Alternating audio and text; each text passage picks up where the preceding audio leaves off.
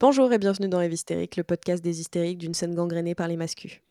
Une fois par mois ou quand on a le temps, on vient vous parler de ce qu'implique le quotidien des gens qui font la scène métal en France. Alors non, comme tu t'en doutes bien, on ne va pas te parler du quotidien de Marc, 32 ans, qui se dit sataniste mais qui a peur du sang de règle. Ni même de Jean-Maxime, qui pense que si t'as peur de prendre des coups, t'as rien à faire dans le métal. On va plutôt parler de celles et de ceux qu'on oublie trop souvent de citer quand on parle de la scène, mais qui sont pourtant bien là. Les femmes, les personnes trans, les racisés, les personnes en situation de handicap. Bref, des gens qui font bel et bien la scène, mais qu'on laisse bien volontiers sur le bas-côté. On va en parler, mais surtout, on va les laisser parler. Maintenant, vous savez plus ou moins à quoi vous attendre. Je suis Justine, j'ai toujours 28 ans, et souvent, quand je veux parler de Ulver, je dis Urfaust et inversement. Et moi, je suis Estelle, j'ai aussi toujours 27 ans. Euh, et ce qu'il faut savoir, c'est que j'avais un Skyrock, comme beaucoup d'adolescentes de mon âge, et je suis rousse et il s'appelait euh, Poil de Caroc, parce que je trouvais le jeu de mots sympa. Je suis 100% fan de ce nom. Voilà, euh, ne le cherchez pas, il n'existe plus.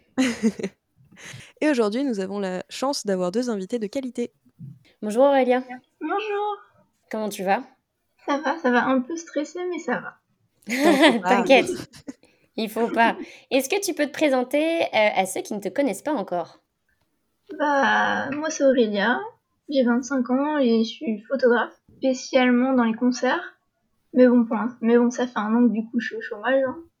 Un plaisir. Merci le Covid. Et aujourd'hui, nous avons aussi le plaisir de recevoir Anaïs. Bonjour, Comment ça va? Ça va. Et est-ce que tu peux te présenter pour euh, bah, celles et ceux qui ne te connaissent pas encore? Euh, du coup, je suis Anaïs, ou Anna d'amour euh, sur les réseaux. Je suis photographe amatrice, donc je fais des autoportraits, des photos de la nature. Et je suis aussi rédactrice et maquettiste pour le webzine Noir, où du coup, euh, je fais aussi des photos de concert pour ce webzine. Merci.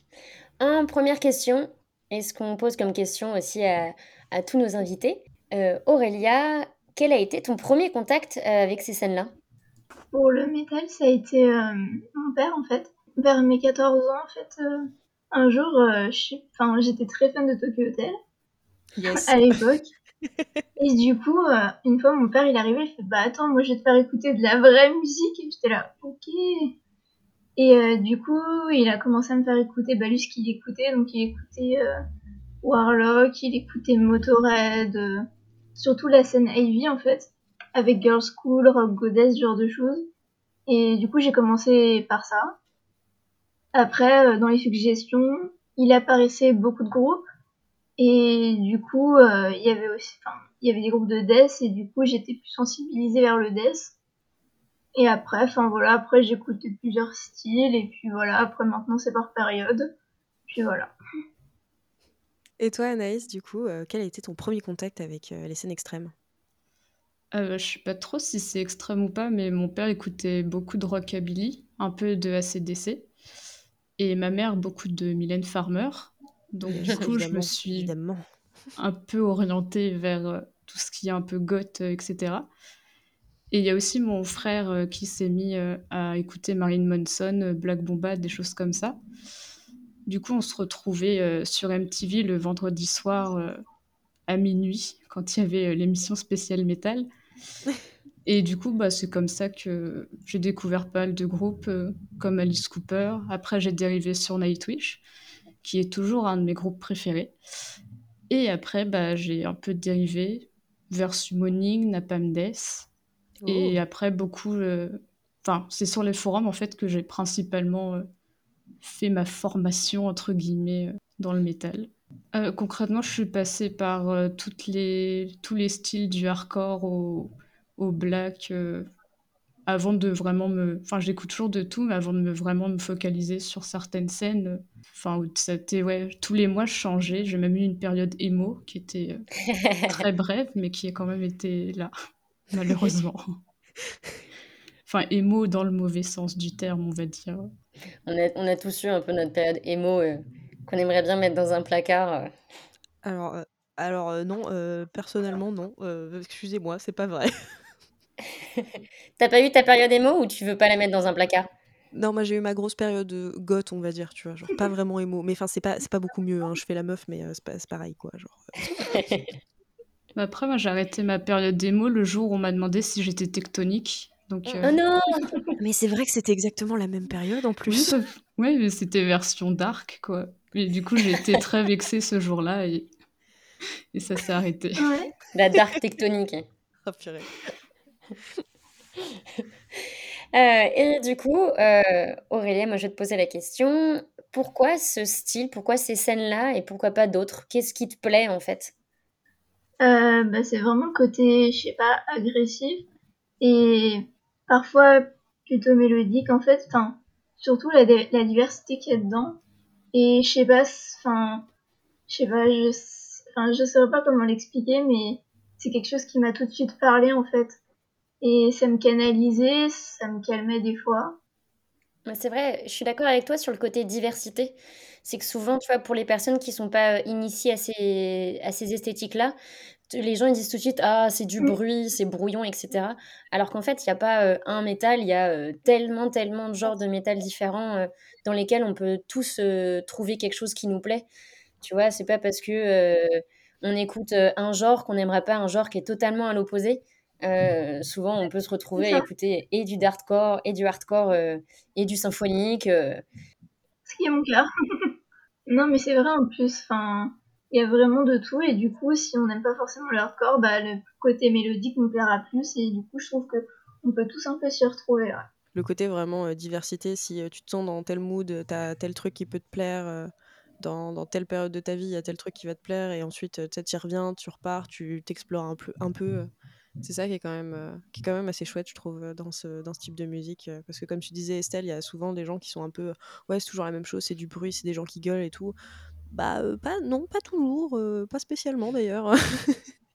Puis si c'est ce que tu cherches, de toute façon, tu, tu, tu trouves aussi, donc c'est ça qui est cool. Et toi, du coup, Anaïs, bah, du coup, même question. pourquoi ce genre-là et pas un autre? Qu'est-ce qui te plaît dans, dans ces, dans ces musiques-là? Euh, bah, du coup, je sais pas trop expliquer non plus. Enfin, la musique me plaît et me parle. Et il y a aussi le côté euh, artistique et esthétique que j'aime beaucoup et qui fait que... Enfin, pour moi, c'est vraiment indissociable euh, tout le côté ouais, artistique, un peu dark. Après, selon les styles, c'est pour différentes raisons. Genre, tout ce qui est grind, ça va être aussi parce que le message derrière me parle. Et par exemple, j'écoute aussi beaucoup de black et là, ça va être plus les choses... euh, Enfin, l'émotion que ça procure, en fait, qui m'intéresse et, et que Ouais. j'aime. C'est vrai que les, les genres, en tout cas les différentes esthétiques dans le métal, il n'y a pas que la musique. Euh, comme tu dis, bah, il y a des fois euh, l'imagerie, euh, des fois ça peut, ça peut vraiment faire appel à, à plein, de, je pense, de disciplines différentes qui sont au-delà de la musique aussi, sur certaines choses. Euh, et c'est pour ça que moi je trouve que c'est aussi un, un milieu hyper passionnant, quoi. Moi, je peux juste rajouter que c'est pas du tout pour le côté communautaire que j'aime ce milieu. C'est pas pour la grande famille que tu aimes? Ah oui, non, Non, ça. du tout. pareil. Ah, C'est marrant, c'est c'est comme si euh, c'était un mythe, ce truc-là, de la grande famille où il n'y a aucun problème et que tout va bien. C'est fou, la vie, comme ça. Ouais, après, euh, moi j'ai quand même ce côté euh, communauté dans le sens où euh, je me suis fait un groupe d'amis aussi bien spécifique, par exemple, à, ces- cette- à ces scènes-là. Euh, je sais très bien qu'avec tel ami, euh, je vais pas pouvoir parler de, de Napalm Death ou, ou de Ginger Escape Plan, je vais, je vais parler d'autres choses, ce qui, ce qui me dérange pas. Je sais aussi que je vais me créer un certain cercle d'amis, en fait, autour de ça, et, et pour moi, c'est plutôt ça, le niveau commun, enfin, quand je dis communauté, c'est que je sais, par exemple, que s'il y a des gens euh, qui écoutent la même musique que moi, tout de suite, ça va créer une interaction euh, euh, plus particulière et différente que je peux avoir avec d'autres amis, par exemple. Bah, de toute façon, le fait d'avoir des, des potes, un cercle de potes qui, qui, qui écoutent les mêmes genres que toi, enfin, dans un sens aussi, il y a le côté communautaire, tu vois, mais enfin, ça, ça empêche pas non plus d'être conscient de ce qui peut, de ce qui peut être très problématique dans les différentes scènes, Bien sûr. Enfin, moi, je sais que j'ai plein de potes avec qui j'écoute du black metal, ça n'empêche qu'on est très conscient euh, des gros problèmes qu'il peut y avoir euh, sur cette, dans cette scène-là. ah bon, des problèmes? Où ça? Tu, tu veux pas? Non. Ils sont dans mon placard à émo, les problèmes, il n'y en a pas.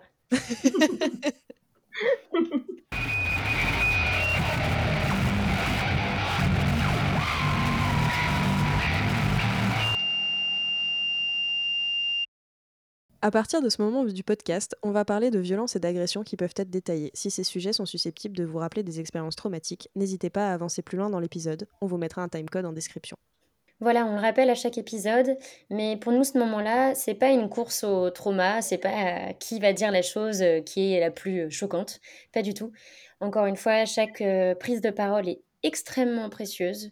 plus les mois passent, plus on se rend compte que, que, vraiment ce, moment-là où en fait on prend pour discuter, euh, pour nous, il est hyper important et il est essentiel et il est nécessaire pour pouvoir, euh, à notre échelle, essayer au moins de faire changer les choses en ouvrant la parole. Euh, donc voilà, on, tient déjà à remercier Aurélia et Anaïs avant qu'elles nous racontent quelque chose. On tient déjà à les remercier de, de prendre ce temps-là. Mais voilà, en tout cas, toute, toute parole est extrêmement précieuse et on l'accueille avec toujours beaucoup de bienveillance. Du coup, on va commencer. Aurélia, est-ce que tu peux nous parler d'une expérience, euh, d'une violence euh, sexuelle ou sexiste que tu aurais pu euh, vivre ou observer? Bah, J'en ai déjà vécu et observé plusieurs, mais du coup, je vais essayer de pas trop.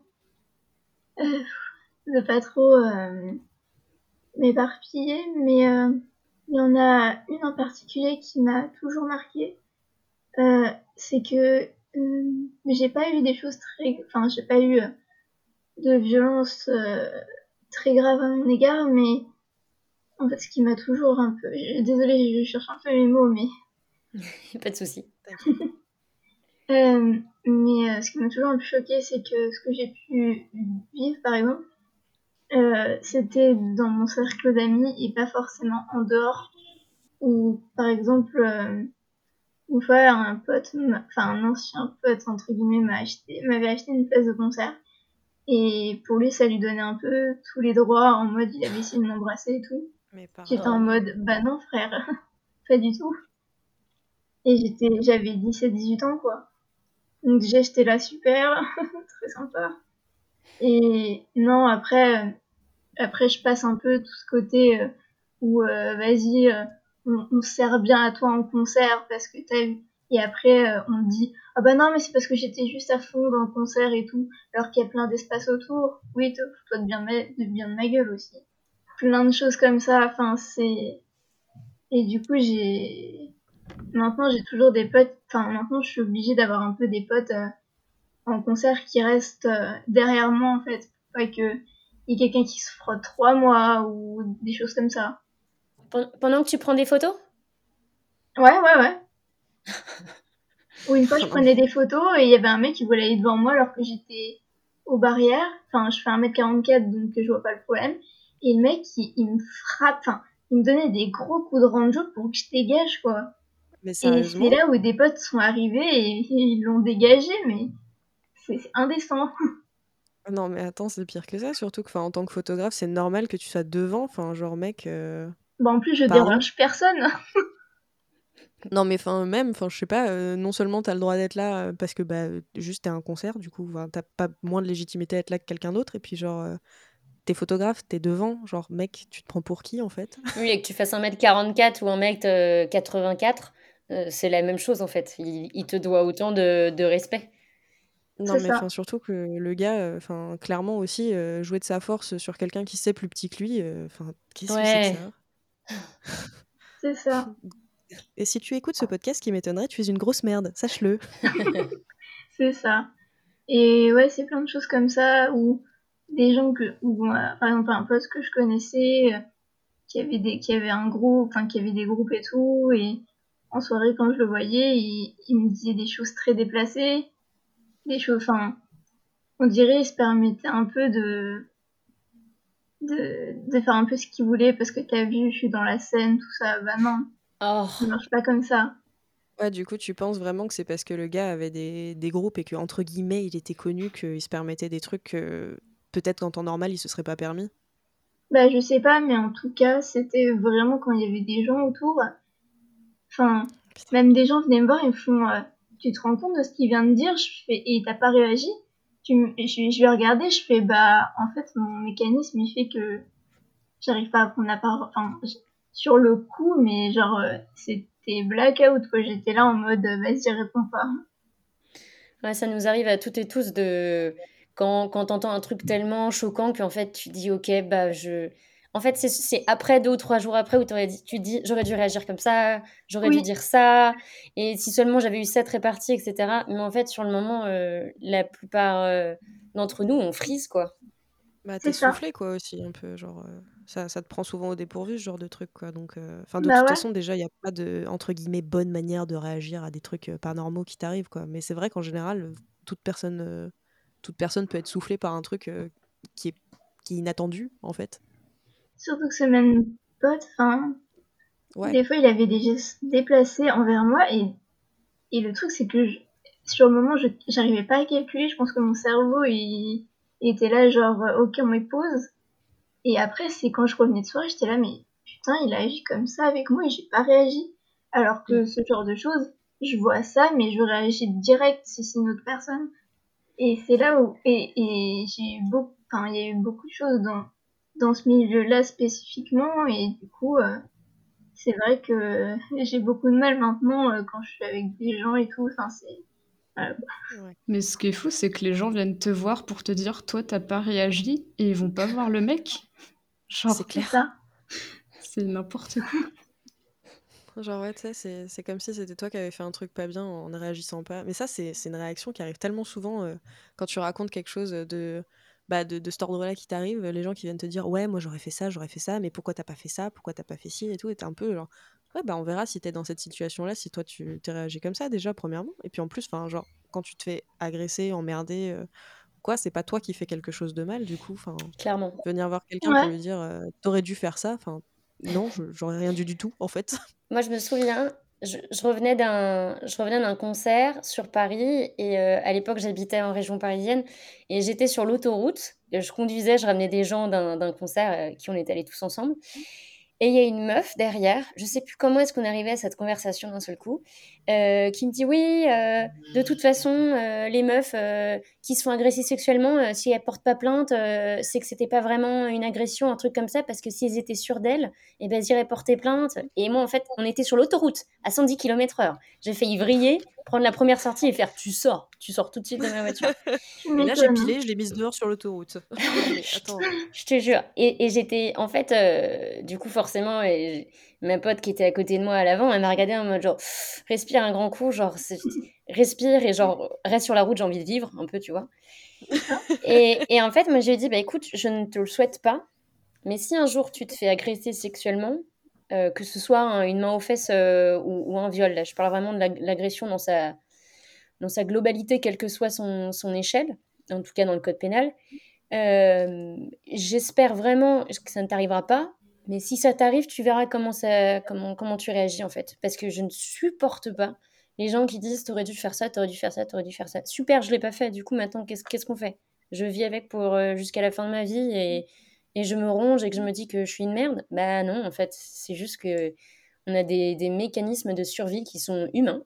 Non, mais enfin, surtout si tu te fais enfin, si c'est pas toi la personne qui t'est fait agresser, heu, si c'est pas toi la victime de de ce qui se passe, enfin, de ce qui s'est passé, tu as pas à dire à la personne comment elle devrait faire. Enfin, qui que tu sois, en fait, c'est le choix de la personne, heu, si elle a envie de porter plainte et bah, elle le fait. Si elle veut pas le faire et bah, c'est son droit aussi. Si elle veut en parler à tout le monde, heu, sur un blog, sur, heu, quoi que ce soit, elle a le droit. Si elle veut en parler à personne, c'est son droit aussi. Enfin ah! Les gens, arrêtez de faire ça, c'est insupportable. C'est ça, surtout qu'après, pour finir, genre, heu, en vrai, ce pote, c'est la première fois que je le raconte et et quelque part, je suis un peu des fois, je culpabilise parce que je me dis: «Si je l'avais dit aux autres peut-être plus tôt, peut-être qu'il aurait pas agressé d'autres gens, d'autres meufs». Ouais.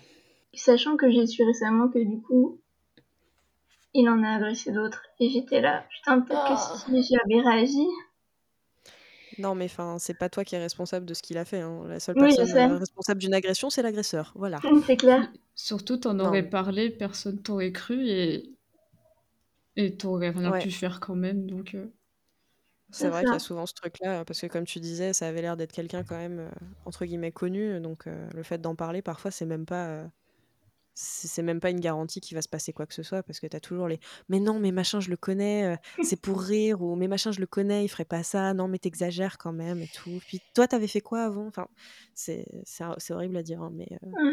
c'est Non c'est et puis malheureusement pas forcément une garantie. selon les scènes, enfin, je par exemple, pour le grindcore, etc., vu qu'il y a toujours des messages euh, antiracistes, antisexisme, etc., on se doute moins que ça arrive alors que ça arrive aussi.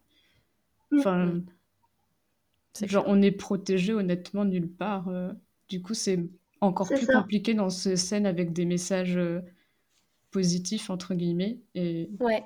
on se fait quand même Mm. avoir, quoi.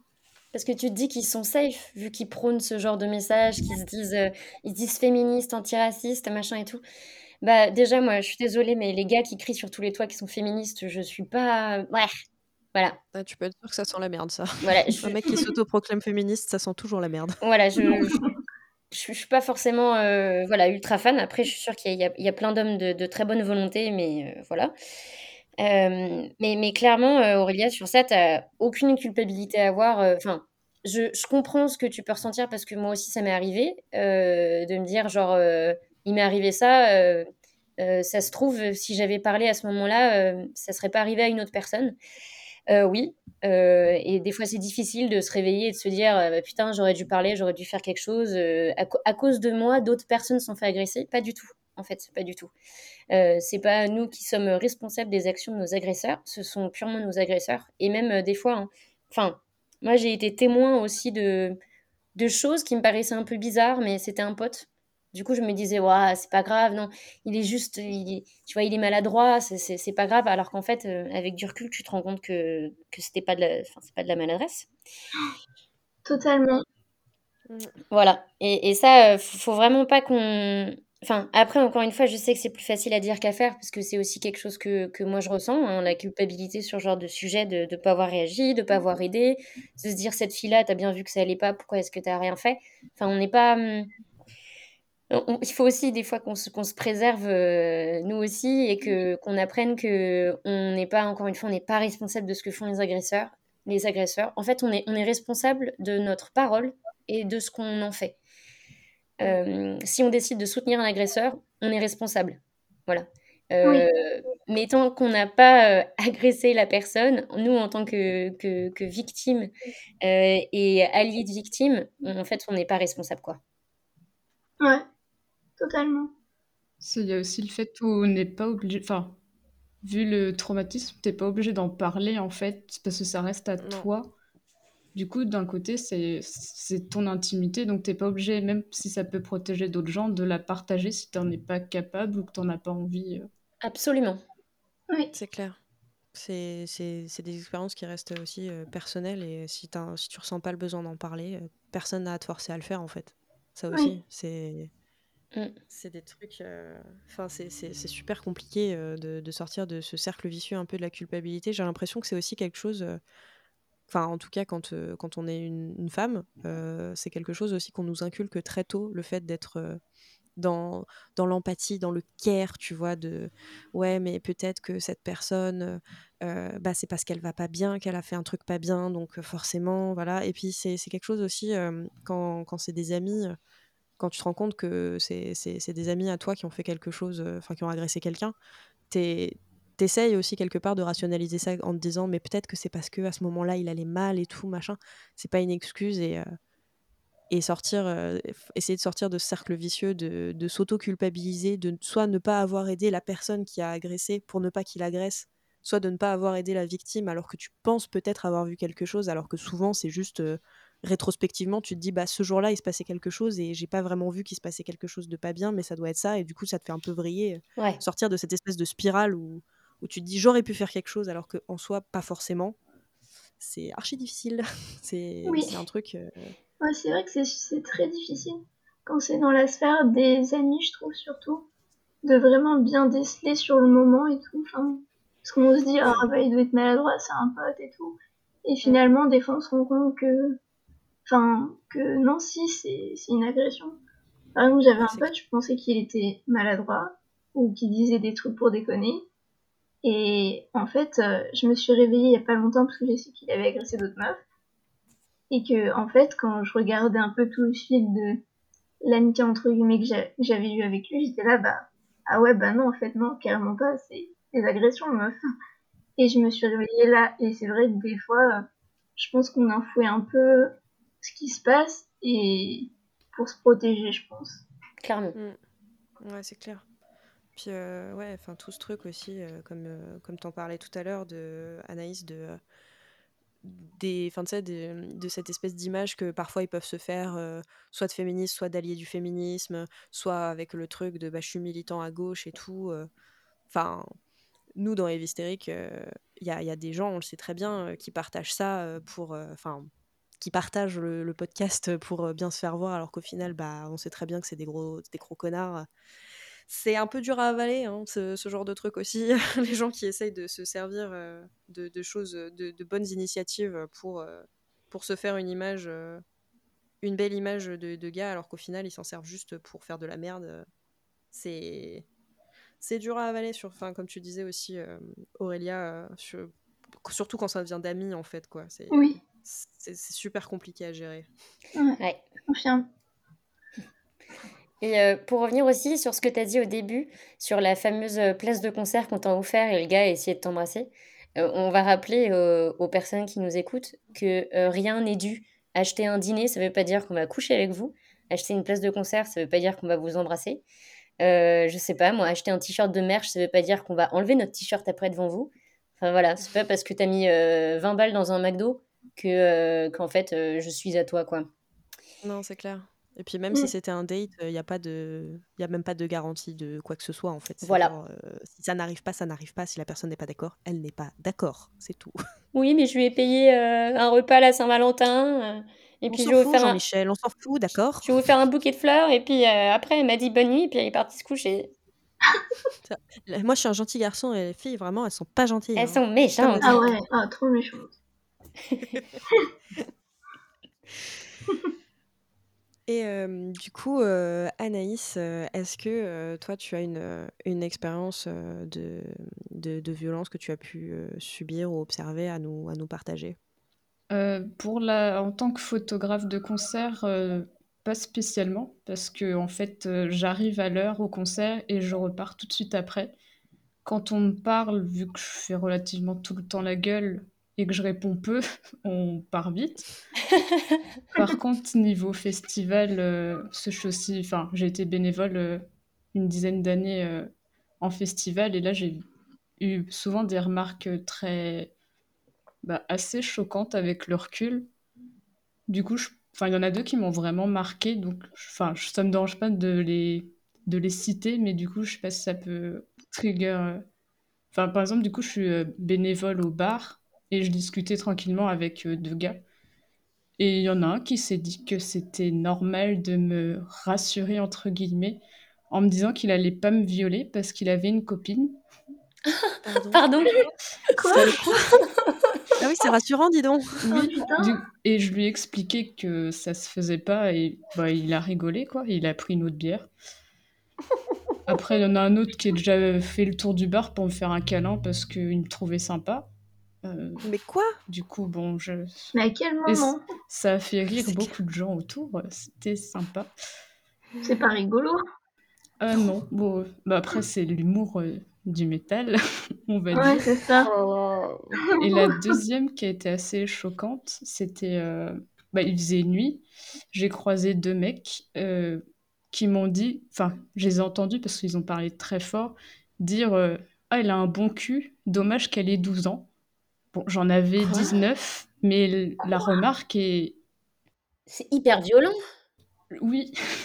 enfin, sur le coup, j'étais. Ça m'a fait rire à l'époque parce que je sais pas, ça devait être un. Enfin, je devais être. Enfin, j'étais pas spécialement plus jeune que maintenant, mais. Enfin, si, j'avais 18 ans, j'en ai 25 maintenant, mais j'avais peut-être pas le recul non plus. Je me suis dit, c'est une blague euh, humour noir, voilà. Et au final, ouais, en y repensant, mais c'était Enfin, j'aurais vraiment eu 12 ans, je... Enfin, Et même sexualiser une... Bah c'est ça. Enfin, je... Mais enfin, c'est un truc de dingue aussi parce que le, le gars déjà euh, prend le parti de commenter ton physique alors que personne ne lui a rien demandé. Euh, ensuite, euh, te, te sexualise parce que bah, du coup, tu, tu, es un corps, hein, voilà, formidable, super tu es donc à sa disposition parce que tu es une femme. Et en plus, il trouve quand même le moyen de te rabaisser en, se disant, euh, enfin, de t'infantiliser aussi derrière, comme si ça allait euh, atténuer ce qu'il avait dit, mais en même temps, enfin, ça rajoute une couche quand même. Enfin, ah, c'est horrible, rien ne va. On sait même pas par quoi commencer tellement rien ne va. Le mec pense que j'ai 12 ans, mais il fait quand même une remarque sexuelle. Enfin, c'est- limite ça, qui me choque le plus maintenant, c'est Mm. me dire que une, une enfant de 12 ans est même pas en sécurité parce qu'elle est sexualisée à 12 ans. Enfin, et j'en ai discuté avec d'autres gens et tout, et en fait, le la première réaction, c'est de faire rire, alors que euh, c'est hyper euh, cringe, en fait. Ah, C'est pas drôle. C'est pas du tout drôle. Puis le fait, euh, le fait de dire aussi, euh, ils l'ont dit, ils parlaient entre eux, mais assez fort pour que j'entende. Donc il y a un côté où il y a une volonté derrière de, ouais, pas de choquer, je sais pas, mais que la personne en face l'entende. Mm. Enfin, du coup, c'est, ouais, je sais pas ce qui peut passer par la tête de gens comme ça, mais Ouais, je me pose, je me pose toujours la question à quoi ils s'attendent quand ils balancent des trucs comme ça. Que tu vois que ce soit euh, ça en plus où ils. Genre, dommage qu'elle ait 12 ans et genre. Enfin. Ah Genre, imagine, euh, la, la fille avait vraiment 12 ans. En fait, ils s'attendaient à quoi comme réaction d'une euh, fille de 12 ans imaginée dans leur tête euh, qui avait un physique qui leur plaisait? Et à chaque fois, je me dis, mais qu'est-ce qu'ils espèrent de ça? Est-ce qu'ils veulent juste faire asseoir un petit peu une sorte de, de, de malaise? Est-ce qu'ils veulent leur faire comprendre qu'ils ont l'ascendant sur nous? Est-ce qu'ils espèrent vraiment quelque chose de sexuel derrière? Enfin, je suis, moi, je suis toujours euh, sur le cul de qu'est-ce qu'ils attendent? Vraiment. Un, un jour, euh, je poserai la question à un, à un agresseur en mode Et du coup, t'attendais quoi en fait? Vraiment, je veux savoir. ah bah en fait j'ai 18 ans, allons-y, youpi. Ouais, c'est clair, ça. genre tu vas te retourner en disant Ah super, j'attendais que ça. Merci de complimenter mes fesses, alors que je t'ai pas demandé. Ah, puis le pire, c'est que enfin, forcément, en festival, tard le soir, c'est des gens, bah, ils étaient totalement déchirés, mais je pense que pour eux, c'est limite euh, une circonstance atténuante, alors que non. Ah bah, c'est pour en avoir servi des bières à des mecs totalement morts qui. Du coup, il y a eu aussi des mains au cul euh, régulièrement, des filles qui se prenaient des mains au cul euh, devant nous, et t'avais toujours un mec qui venait pour, euh, pour s'interposer. Mais genre, euh, j'en ai vu des dizaines, quoi. Mais le gars, vu qu'ils sont... le lendemain, ils s'en souviennent même pas tellement ils sont morts. Mais ça reste Oui. pas excusable, quoi. Et puis il y aura l'excuse de Mais tu comprends, euh, il, il gérait pas ce qu'il faisait, il était alcoolisé, c'était pas vraiment lui, tu vois. Il aurait jamais fait ça s'il était sobre. Bien sûr, bien sûr. Ouais, c'est ça, c'est une... c'est pas du tout une excuse. Enfin, c'est ça qui est drôle, entre guillemets, c'est que quand, admettons, t'es en bagnole, t'es bourré, t'as un accident, euh, tu renverses quelqu'un, tu le tues. euh, être bourré, c'est une circonstance aggravante. Mais dans la tête des gens, agresser quelqu'un sexuellement ou agresser quelqu'un tout court parce que t'es bourré, c'est une circonstance atténuante. Mais non, De pas du tout. Genre, C'est ça à quel moment? C'est tu t'es pas maître de tes mouvements euh, quand tu bois? Ben ne bois pas. Enfin, tout simplement. Je me souviens d'une fois, pareil, euh, j'étais pas mal bénévole au bar quand tout était encore ouvert. Et euh, j'avais un t-shirt de Danko Jones de son album euh, Wildcat. Et il faut savoir que moi, je porte que des t-shirts de mecs parce que euh, c'est. Enfin, j'aime pas les couples femmes, puis je suis beaucoup plus à l'aise dans des t-shirts d'hommes. Donc ça, ça me moulait pas vraiment. Enfin, on voyait quand même mes formes, mais voilà, ça me moulait pas vraiment. Et donc le t-shirt, c'était écrit Wildcat dessus. Et puis un gars, un petit, un peu éméché. Je pense qu'il était un peu éméché, mais pas trop non plus. Euh, il vient me voir et puis il commence à être un petit peu lourdos. En plus, j'étais toute seule derrière le bar parce qu'il n'y avait pas grand monde. J'étais en train de nettoyer. En plus, genre, laisse-moi tranquille, mon gars. Je suis en train de nettoyer de la bière. C'est vraiment pas marrant. Et je l'envoie un peu chier parce que bah, j'ai pas le time. Et il me dit Ah ouais, toi, t'es une wildcat, t'es une chatte sauvage. C'est vrai, t'es une chatte sauvage? Putain. Et le mec, en plus, c'était le manager d'un groupe qui passait. Mais non. Si, Super. Je peux te dire que ce gars, il est. De toute façon, ce gars, il est blacklisté. À chaque fois qu'on voyait se pointer à un concert, on disait Ah putain, pas lui, ça va être un enfer. Et ce que je comprends pas, c'est que les groupes continuaient à être représentés par ce gars, qui est connu comme un connard et qui est connu comme hyper toxique. Et les gens continuent à être représentés par ce gars-là juste parce qu'il a les contacts. Super. Bravo. Ah mais alors ça, le truc de il a les contacts, mais quel enfer, quelle plaie ce truc, parce que t'as plein plein de monde du coup qui font euh, genre euh, pareil, bah comme on se disait là, je suis un allié, je suis machin, je suis truc, je suis super, je suis trop de gauche et tout. Ouais mais tu vois, je vais quand même rester avec euh, ce label, cette personne, ce, ce gars qui fait, est manager, la personne qui organise cet orga et tout machin, parce que les contacts, tu vois, genre c'est quand même important. Bah on voit où est-ce que ça se situe en fait vos convictions soi-disant. Politique incroyable, c'est juste euh, à partir du moment où la personne a des contacts, en fait, vous vous en foutez. C'est qu'à partir du moment où ça devient euh, public et tout le monde est au courant, qui commence à faire euh, nous nous désolidarisons de la personne. Oui. euh, Ouais, ouais, bien sûr. Ça me fait toujours rigoler. Là là. Et puis avoir des contacts, pour avoir, plus de visibilité et donc plus d'argent, mais être un groupe anticapitaliste, c'est quand même pas ouf, quoi. Tout à l'heure, Anaïs, ouais, tu disais que, que du coup, heu, tu arrivais en concert en tant que photographe, à l'heure et ensuite tu repartais direct. C'est une, une volonté de ta part, en fait, de pas trop, de pas trop, entre guillemets, «interagir» avec le milieu, c'est quelque chose, qui enfin, c'est un truc, Heu, bah, du coup, totalement. Enfin, de base, j'ai commencé à avoir des amis qui écoutaient du métal, enfin, un groupe d'amis, heu, qui sont maintenant mes mes meilleurs amis, qui écoutent tous du métal. Heu, ça fait, ouais, 4-5 ans parce que je me suis retrouvée toute seule à un festival et heu, bah, par survie, je me suis dit que j'allais me faire des amis et finalement ça s'est bien passé. Donc je dis pas que toute la communauté, est une merde, mais quand même beaucoup. Tu peux, tu peux. Déjà, j'ai du mal, heu enfin, j'aime pas qu'on me bouscule, donc je sais que ça va en faire crier plus d'un, mais enfin, j'ai des troubles anxieux et je fais enfin, je suis diabétique, donc ça ça peut me provoquer, heu, plein de choses. Donc du coup, j'ai du mal avec, heu, le contact en général. J'ai du mal avec le fait qu'on me pousse. Du coup, dans les concerts, c'est assez difficile. Donc déjà pour ce côté-là, j'évite en fait, d'être, trop avec les gens et après, ouais, il y a le côté où enfin, il y a que des gens bourrés, des gens pour moi qui sont relativement toxiques en fait. Parce que même quand je parle, j'ai essayé de parler avec des gens et limite, heu, c'est un questionnaire, heu, j'ai déjà vu des mecs, je leur parle et ils disent: «Ah bon, tu es sûr?» et puis je le vois, ils sortent le portable et puis ils vont sur Wikipédia, mais je suis là ou alors tu as un de leurs potes qui arrive et qui lui dit: «Ah mais si, c'est vrai. Ah bon, bah OK». Du coup, maintenant j'arrive, je fais mes photos et je repars et enfin, récemment, j'étais encore dans dans une association, heu, en tant que photographe et heu, on m'invitait souvent après, heu, aux afters et cetera et je voulais pas rester parce que je savais qu'il y avait des risques, en fait. Outre le fait que que je sois timide et pas spécialement sociable, parce qu'en plus je vais à tous mes concerts, toute seule quasiment. Donc il y a tout ça qui fait que je veux pas, je veux juste pas prendre de risques. J'ai quelques amis dans le milieu. Je parle de plus en plus avec des gens du milieu, mais heu, j'ai toujours une réticence en fait, heu Mmh. et j'ai aussi, bah, du coup, une amie qui est, heu, elle, vraiment dans le milieu et qui me dit aussi, enfin, c'est un peu mon mon contrôleur. En fait, elle me dit: «Cette personne-là, elle a fait de la merde». Du coup, je sais qu'il faut mieux pas se frotter à ces gens-là, C'est ouf de pouvoir faire des des background checks, pour voir si, les gens sont safe et tout ou pas, enfin Ouais.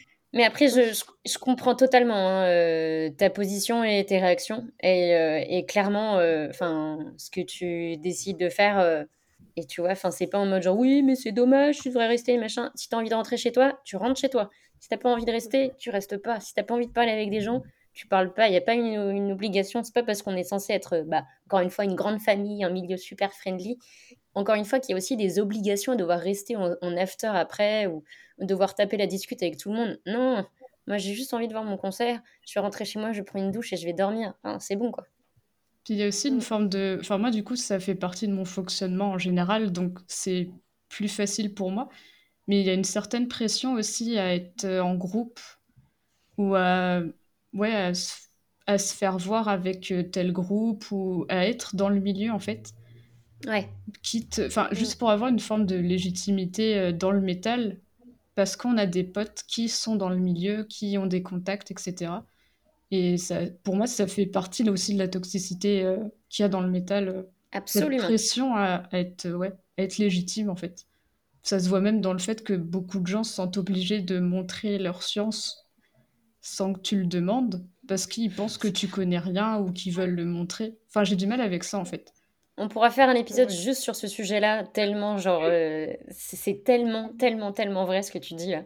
Mmh, Mmh. Ah, puis j'ai déjà discuté avec des des membres de certains groupes qui me disaient que beaucoup de gens gravitaient autour d'eux aussi pour ça et je trouve ça enfin moi, c'est pas mon truc et je m'en fous d'être vue comme, heu, je sais pas, une petite sauvage, heu, le petit machin roux qui se trimballe et qui s'en va, mais mais c'est une une protection, mais aussi, heu enfin, la musique pour moi, c'est vraiment. Enfin, j'aime le métal pour la musique, pas spécialement pour me faire des potes. euh, même si Mm. maintenant mes potes euh, font partie du milieu, mais euh, Ouais, mais il y a une certaine hypocrisie euh, avec euh, bah, du coup euh, des gens qui gravitent autour euh, d'autres parce qu'ils sont connus de la scène, quoi que ça veuille dire, parce que j'ai l'impression que ça veut pas dire grand-chose non plus d'être connu de la scène, quoi. Mais euh, ce, ce truc de, euh, pareil, ouais, comme tu disais, il faut bien se faire voir. Alors euh, les gens, euh, tu, tu les connais depuis deux secondes, et ils vont te sortir euh, la discographie de leur groupe obscur préféré qu'ils ont vu trois fois jouer dans une cave. genre ok, d'accord, on- on- bonjour, on s'en fout, tu vois, genre sinon, euh, t'aimes quoi d'autre? Enfin, puis ouais, c'est cette espèce de truc de, de vouloir toujours en faire plus. Enfin, c'est vrai que j'ai l'impression qu'il peut rester qu'une impression parce que encore une fois, le sexisme, le racisme, l'homophobie, la transphobie, enfin voilà, tout ça, c'est pas c'est pas des trucs qui sont inhérents au milieu métal, mais enfin, j'ai quand même l'impression qu'il y a une espèce de toxicité euh, différente dans le milieu métal parce que T'as as toujours ce truc de euh, vouloir être plus que les autres. euh. Ouais. Pareil aussi quand il y a les gens qui connaissent pas trop ça, t'as un, t'as un peu l'impression que dire que t'es métalleux, euh, ça, ça va faire euh, comme si euh, t'étais quelqu'un d'encore plus stylé. euh. Enfin, je, je sais pas trop comment expliquer. J'ai l'impression que vu que, enfin, même si c'est pas inhérent à ce milieu-là, c'est c'est quand même quelque chose qu'on ne discute pas vraiment parce que soi-disant euh, le métal c'est mieux qu'ailleurs. en fait, que toi, tu dois constamment faire tes preuves. Et Mm. même du coup, dans la, dans la photo, enfin, je, enfin, Aurélia, elle a peut-être plus expérimenté si elle parle plus à, à d'autres gens, mais enfin, il y a un, un photographe amateur, une fois, qui est venu me, me DM sur Instagram pour me demander euh, ce que je pensais de ses photos, qui étaient, bah, qui étaient cool. Parce qu'en en fait, il a été voir d'autres photographes de, de métal qui lui ont dit que c'était de la merde. Parce qu'il y a cet D'accord. esprit de compétition et de légitimité qui Ouais. fait que, bah, de toute façon, euh, t'as un vieil appareil tout pourri, euh, t'es là depuis, euh, t'as fait deux photos de concert, donc non, t'es pas légitime à être photographe de concert. Enfin, Alors là, vous m'avez lancé sur un sujet. On va faire tout le reste de ça parce que putain. Ah non, mais le nombre de genres photographes euh, qui sont un peu vieux en mode t'as vu, j'ai un pied dans la scène, alors qu'ils font des photos nulles, mais, mais vraiment pourries, et qui après se la pètent devant toi. Franchement, ça me. Ah, ça me rend ouf. Et genre, qui aura la plus grosse, mais qu'est-ce qu'on s'en fout? C'est ça. Qui est le plus gros objectif? C'est pas parce que tu fais que. C'est pas parce que tu mets que deux photos que t'es que t'es genre. euh, Enfin, ou que t'es amatrice que t'es forcément nul. Moi, j'ai j'ai vu beaucoup de photographes amateurs euh, qui sont beaucoup mieux que ceux qui sont dits professionnels. Dont toi, Anna, franchement, euh, tu fais des très très belles photos comparées à certains qui. qui. qui enfin, voilà quoi.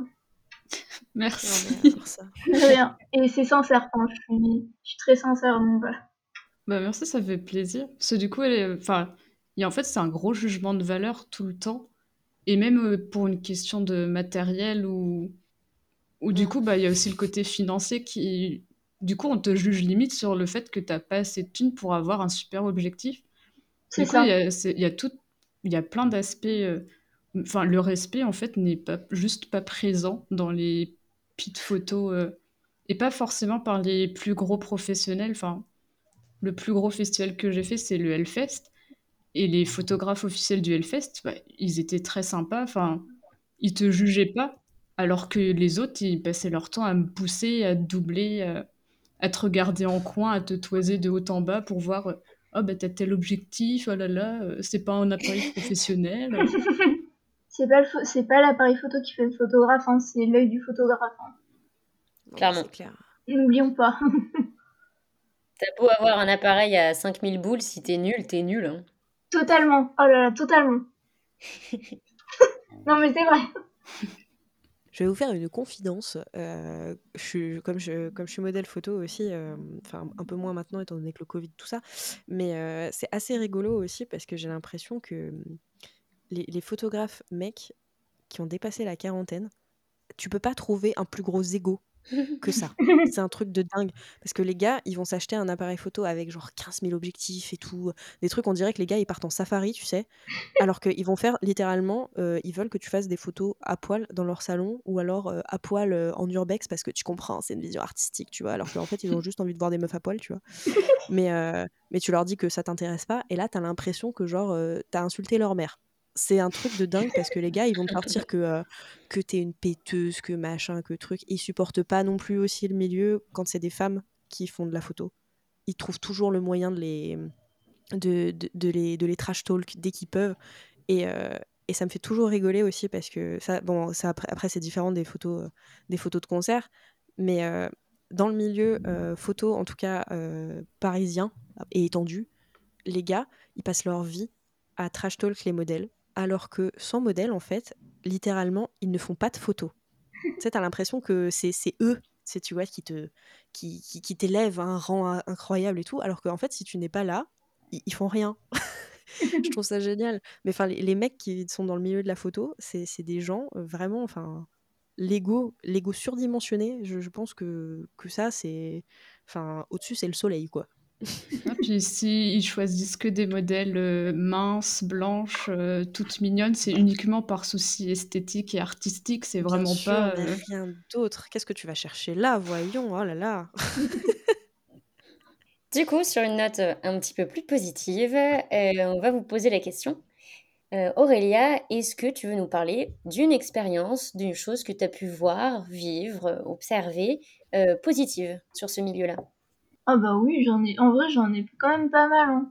Et bah, j'en ai retenu, j'en ai retenu une en vrai que j'ai vraiment kiffé. Ça, en gros, euh, du coup, je faisais c'était la première fois que je faisais mes, des photos en backstage il y a deux ans. C'est pour euh, une orga, enfin, c'est devenu des potes, ils sont trop adorables. Et du coup, euh, donc j'arrive en backstage et tout. Et sachant que l'un des groupes, c'était un groupe que j'aimais beaucoup. Du coup, j'ai rencontré déjà, c'était assez ouf, et c'était super adorable. Et euh, l'un des groupes en fait qui jouait avec eux, euh, il s'appelle Witchfinder. Et bah, du coup, c'est devenu maintenant un peu des potes et tout, c'est des petits potes. Et du coup, j'ai passé l'une des plus, l'un des plus beaux concerts de ma vie, franchement. C'était trop cool, on s'est tellement marré, enfin, c'était, c'était, euh, c'était, c'était vraiment trop cool et, clairement, j'aimerais bien avoir plus, avoir des cadres comme ça euh, super bienveillant beaucoup plus souvent, franchement. Mhm. Et euh, ouais, c'était, il y avait de la bienveillance partout. Euh, c'était, enfin, on était tout tranquille, on faisait que se marrer et franchement, comparé à, à, certaines fois, à certains concerts où, où je me marre pas, où franchement, limite, j'ai juste envie de rentrer, bah, c'est, c'est, c'est vraiment un souvenir qui me tient à cœur et que, et j'aimerais bien en vivre de, des plus souvent des comme ça. Merci. Bah, on te le souhaite en tout cas, parce que c'est sûr que c'est beaucoup plus agréable d'évoluer dans ce genre euh, d'ambiance. Et toi, du coup, Anaïs, euh, bah, même question. Est-ce que tu as envie de nous partager une expérience positive euh, en rapport avec la scène que tu as pu voir ou vivre? Ah bah, du coup, c'est surtout par rapport aux photos, enfin le retour des artistes, voire des autres photographes, qui même si c'est juste un like ou un partage, où, où tu vois que bah, ils aiment ce que tu fais, ils, ont, ils sont reconnaissants, c'est assez cool. Et puis après, bah, du coup, avec Noir, j'ai pu interviewer euh, Alan Avril, donc euh, de Primordial. Du coup, c'était un, un, moment merveilleux pour moi. Hyper stressant, mais merveilleux. mais du coup, c'était assez fou. Euh, enfin, et intéressant comme expérience. du coup, voilà, c'est ce qui est positif. Et aussi, évidemment, enfin, je me suis fait je tiens à préciser je me suis fait des amis. je ne suis pas totalement euh, hermétique, mais, mais du coup, voilà.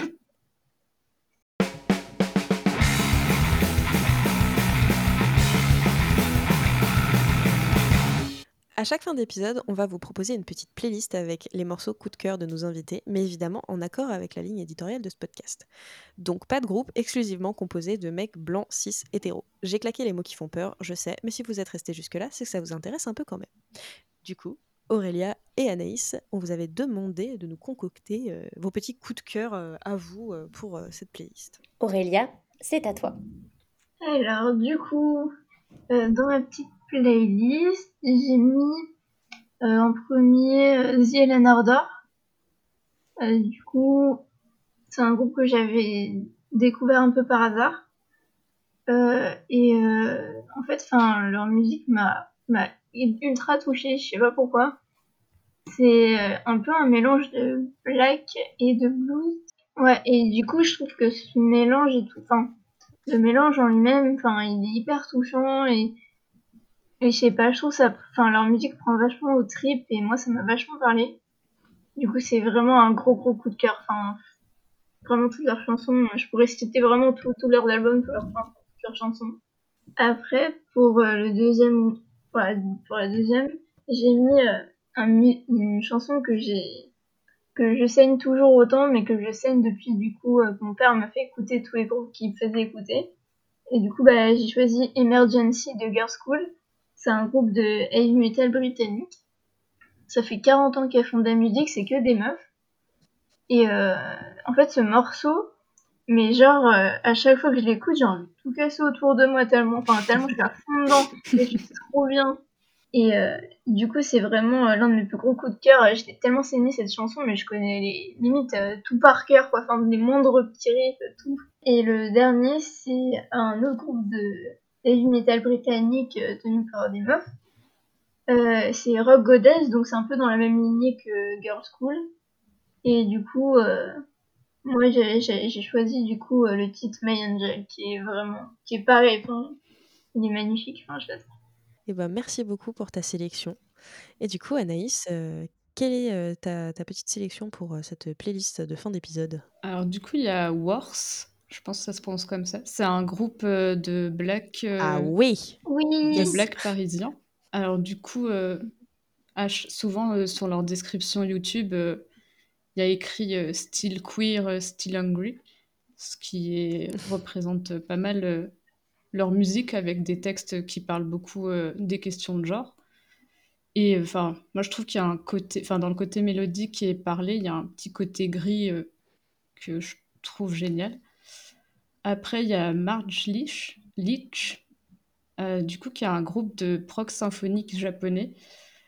Je l'ai découvert il y a un mois peut-être, en m'intéressant au métal symphonique un peu plus en profondeur. Et en fait, c'est un des premiers albums de métal symphonique, mais personne ne le connaît. Enfin, l'album est génial, mais j'en avais jamais entendu parler jusqu'à maintenant. Donc, je sais pas si c'est le côté euh, japonais qui fait que c'est resté. Euh, ça, c'est ouais, dans les années 80. Donc, je sais pas si c'est ça qui fait que c'est moins connu que, que Therion, etc. Mais enfin, en tout cas, c'est génial. Et pour finir, la meilleure. j'ai, enfin, je vous propose Cher, qui Ah. de base euh, Ah oui. n'est pas forcément métal, métal extrême ou musique extrême, mais elle a fait des morceaux assez rock, voire euh, hard rock. Et enfin, j'aimerais toujours cette femme parce que enfin, elle a- sa, sa phrase m'avait beaucoup parlé. C'était euh, J'adore les hommes, je les aime, mais je n'ai pas besoin d'eux. Et pour moi, je trouve, enfin, je trouve ça génial. Enfin, c'est c'est la meilleure. Oui, c'est extrait de cette, euh, cette interview incroyable Oui, où euh, elle parle de sa mère qui lui dit Tu devrais épouser un homme riche et qu'elle lui fait Mais maman, c'est moi l'homme Oui, riche. voilà. C'est Enfin, Oui, ça. femme Ah mais. Cher, Cher de toute façon c'est une icône interstellaire. Enfin elle est tellement ouf, incroyable, importante. C'est respect total. Ouais. Et du coup, est-ce que tu as choisi quel morceau? Faut que je prononce en anglais. Alors attention. If I could turn back time. Ça a été finalement.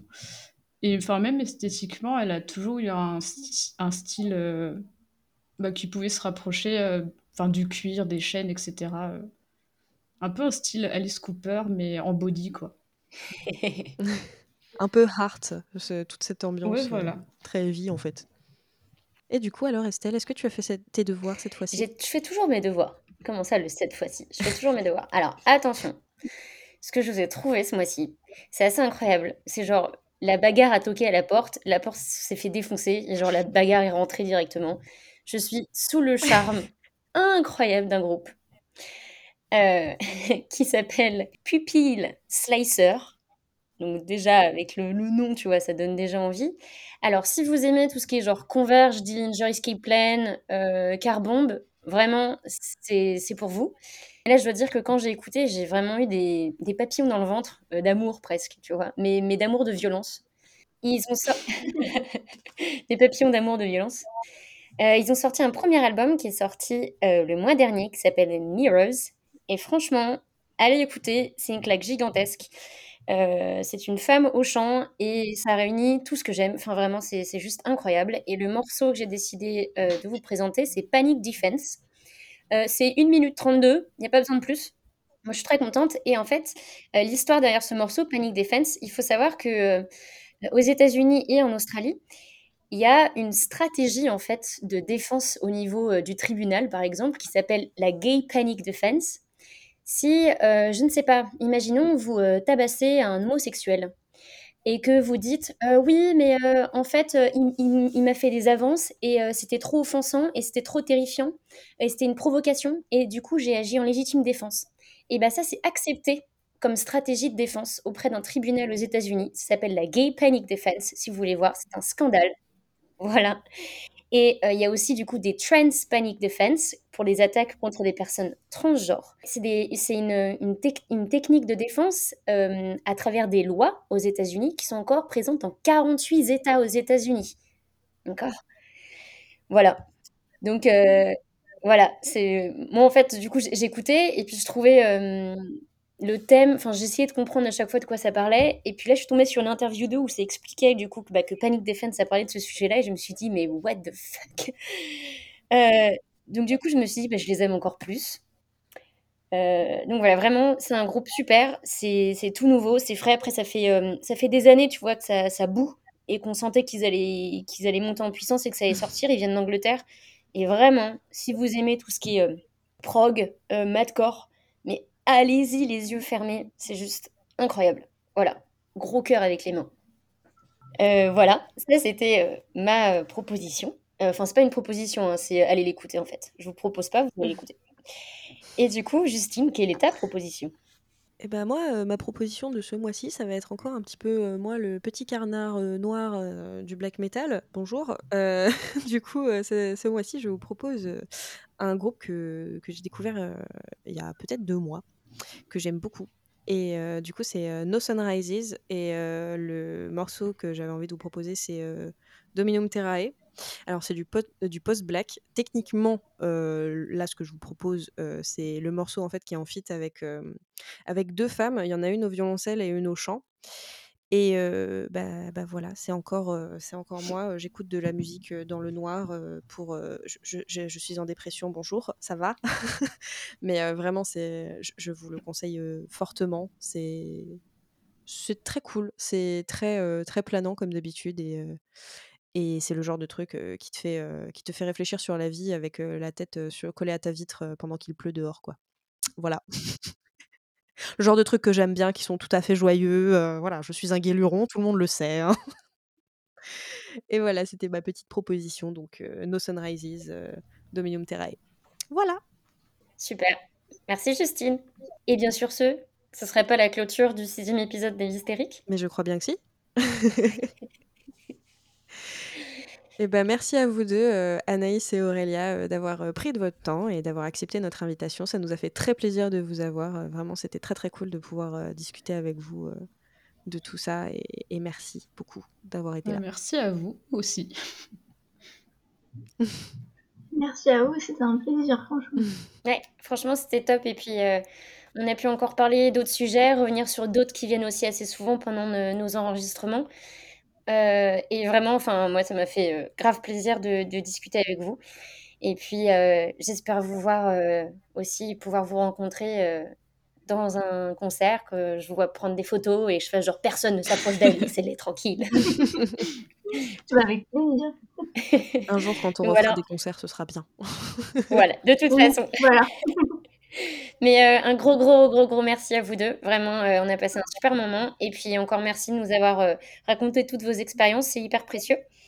Heu et puis aussi merci à toutes les personnes qui nous écoutent et qui ont écouté jusqu'à la fin de cet épisode. On vous dit merci beaucoup Merci et à vous. puis, heu, à très bientôt pour de prochaines aventures. Bisous! Bisous!